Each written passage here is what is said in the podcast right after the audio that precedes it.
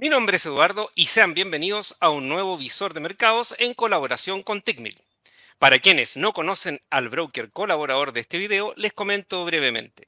Tickmill ofrece acceso a más de 180 instrumentos con algunas de las comisiones más bajas del mercado, dentro de las cuales se encuentran acciones, criptomonedas, forex, índices, bonos y materias primas. Las plataformas de trading ofrecen una de las ejecuciones más rápidas de la industria, promediando 0.20 segundos en promedio por operación y sin recotizaciones. En el año 2021 recibió el premio a Mejor Servicio al Cliente de Forex en los Global Forex Awards. Si les interesa conocerlo en más detalle, les invito a que ingresen al enlace que se encuentra en la descripción de este video o audio. Hola Gaby, ¿cómo estás? Eh, saludo a todos. ¿Cómo estás Gaby? Hola Eduardo, buenas tardes a todas aquellas personas que nos están viendo a través del canal de YouTube, a quienes nos escuchan a través de Spotify, a quienes nos ven en las otras redes sociales. Espero que hayan tenido una muy buena semana de trading y que se estén preparando ya para el fin de semana, porque la próxima se viene incluso más fuerte que esta que acaba de pasar. Y así es, con una semana de reportes trimestrales bastante sorprendentes, como lo que pasó con Tesla, Netflix quizá era esperable. Eh, Gaby, aparte tuvimos el tema del el Banco Central Europeo con su tasa, y también quisiera agregar el tema de las criptos, que parece que se ve como una tímida alza, ¿no?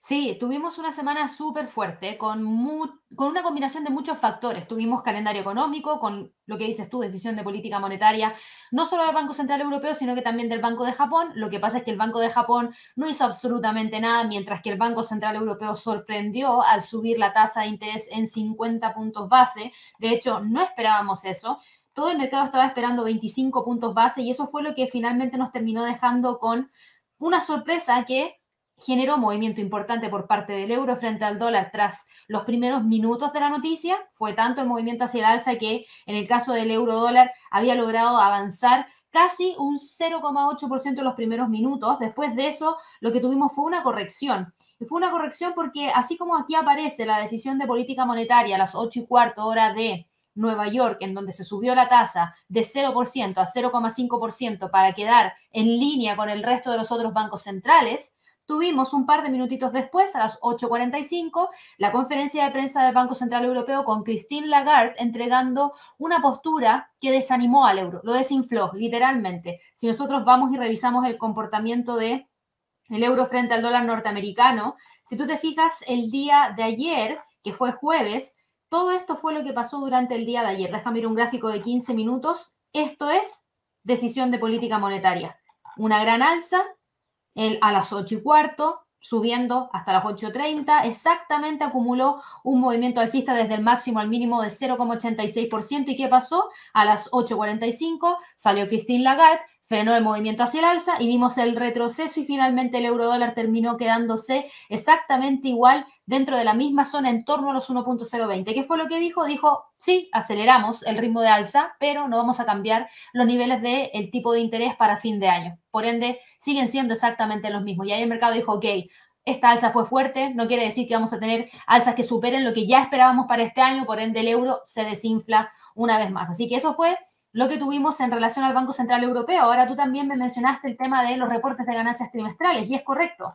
Tuvimos reportes de ganancias trimestrales que estuvimos revisando en el lanzamiento de nuestro nuevo programa de trading los días martes a las 12 hora de Nueva York que se llama eh, Alerta Wall Street. Así que ahí estén muy atentos al próximo martes junto a Javier. Vamos a estar hablando acerca de otras entregas de reportes trimestrales que se vienen. Es una sesión súper dinámica en donde nosotros estamos entregando información, pero al mismo tiempo comentando las respuestas de la gente que está en la sala, opinando respecto a lo que podría pasar con ciertas acciones, entregando encuestas, entre un montón de cosas más. La verdad es que estuvo súper entretenido y espero que el del próximo martes también sea igual de entretenido, incluso mejor. Pero tuvimos a Netflix, tuvimos a Tesla, tuvimos a Snap, tuvimos también a American Express entre las entregas de esta semana, a IBM también. Y para destacar, Netflix, que era la empresa que tenía una perspectiva más mala, en donde esperaba gran parte del mercado que no lograra alcanzar un buen dato, ¿qué fue lo que nos entregó como resultado? Que perdieron 970 mil suscriptores netos, a diferencia de los 2 millones que esperaban perder. por ende fue un buen dato, diría yo, porque no perdieron tanto como esperaban perder.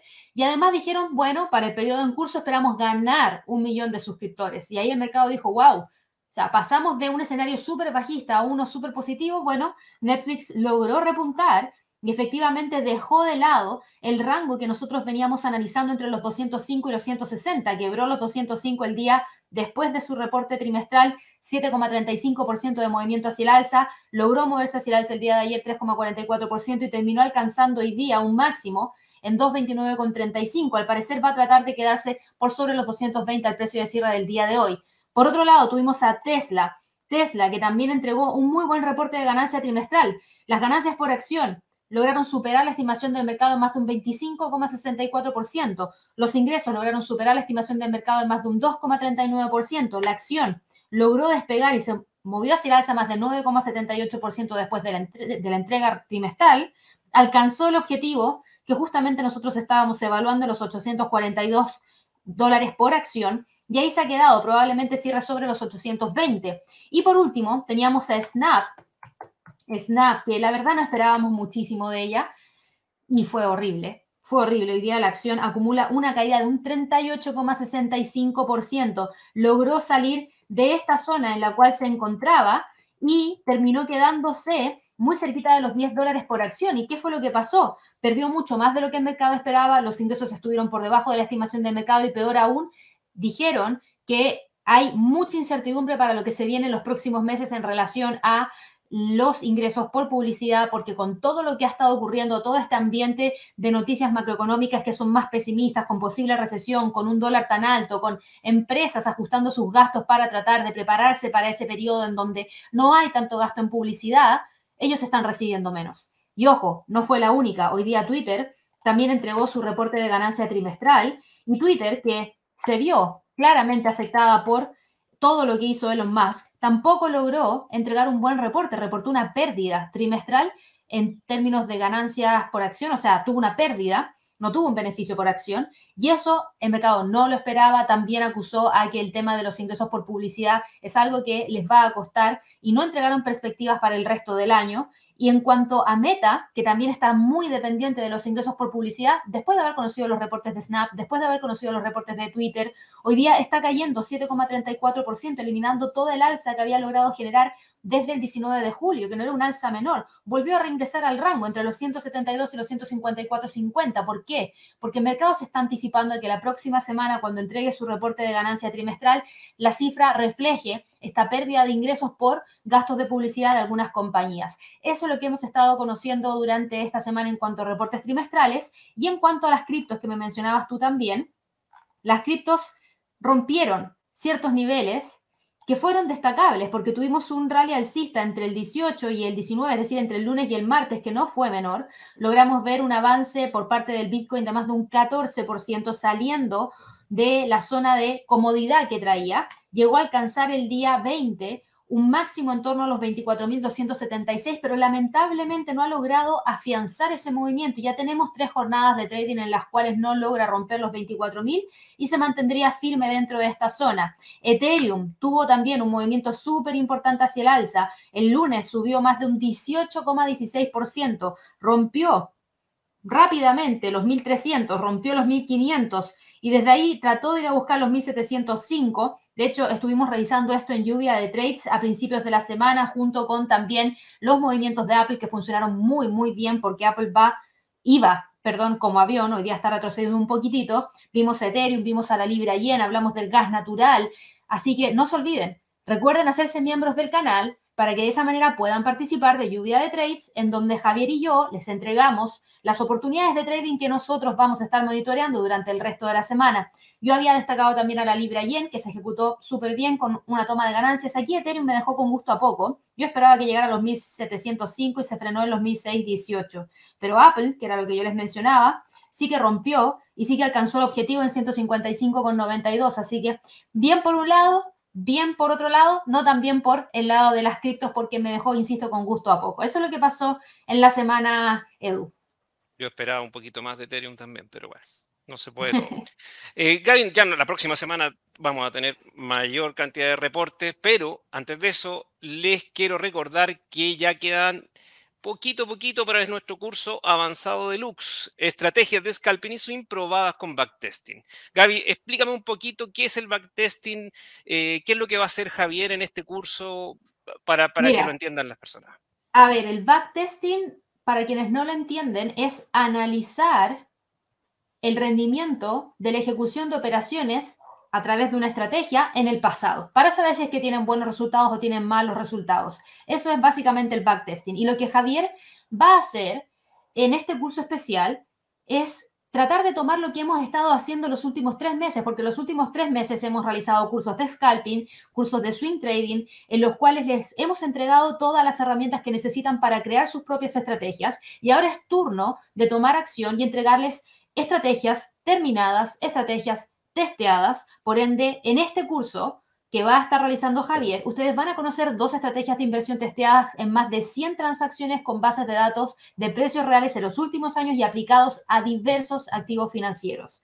Si ustedes se fijan acá, la clase 1, que es estrategia de scalping, y la clase 3, que es la estrategia de swing trading, ahí se les va a explicar la lógica operativa de una estrategia de scalping, de una estrategia de swing trading, mientras que en la clase 2, que es de backtesting, y la clase 4, que es de backtesting, se les van a entregar las estadísticas de las estrategias probadas en más de 100 operaciones. Y estas estadísticas que incluyen, incluyen ganancias y pérdidas por mes y año, ganancias y pérdidas por activo, conteo de trades por activo, ganancias y pérdidas promedio, máximo drawdown, operaciones consecutivas ganadoras, operaciones consecutivas perdedoras, cuáles son, o cuál es el ranking de rentabilidad y las tasas de acierto por activo y en términos totales.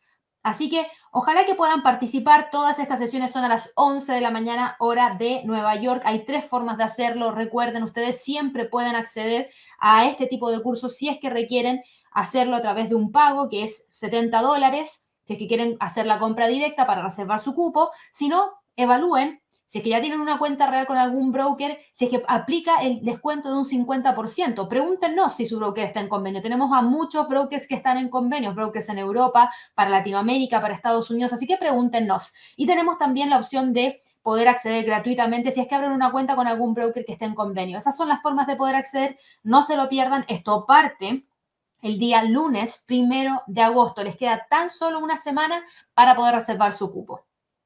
Así es, son clases aproximadamente de 60 minutos en vivo, van a ser 5, tal como eh, nos, contó Gabriela. El lunes, parten el lunes primero de agosto y terminan el viernes 5 de agosto. Y bueno, les dejamos en la descripción de este video eh, el enlace para que puedan ver más en detalle la descripción del curso, Gabriela. Y quiero también recordarles que Visor de Mercados se hace presente a ustedes gracias a Tigmil, el broker colaborador nuestro. Gabriela, ¿Qué es lo que nos queda ya para la próxima semana? Harto los reportes que van quedando.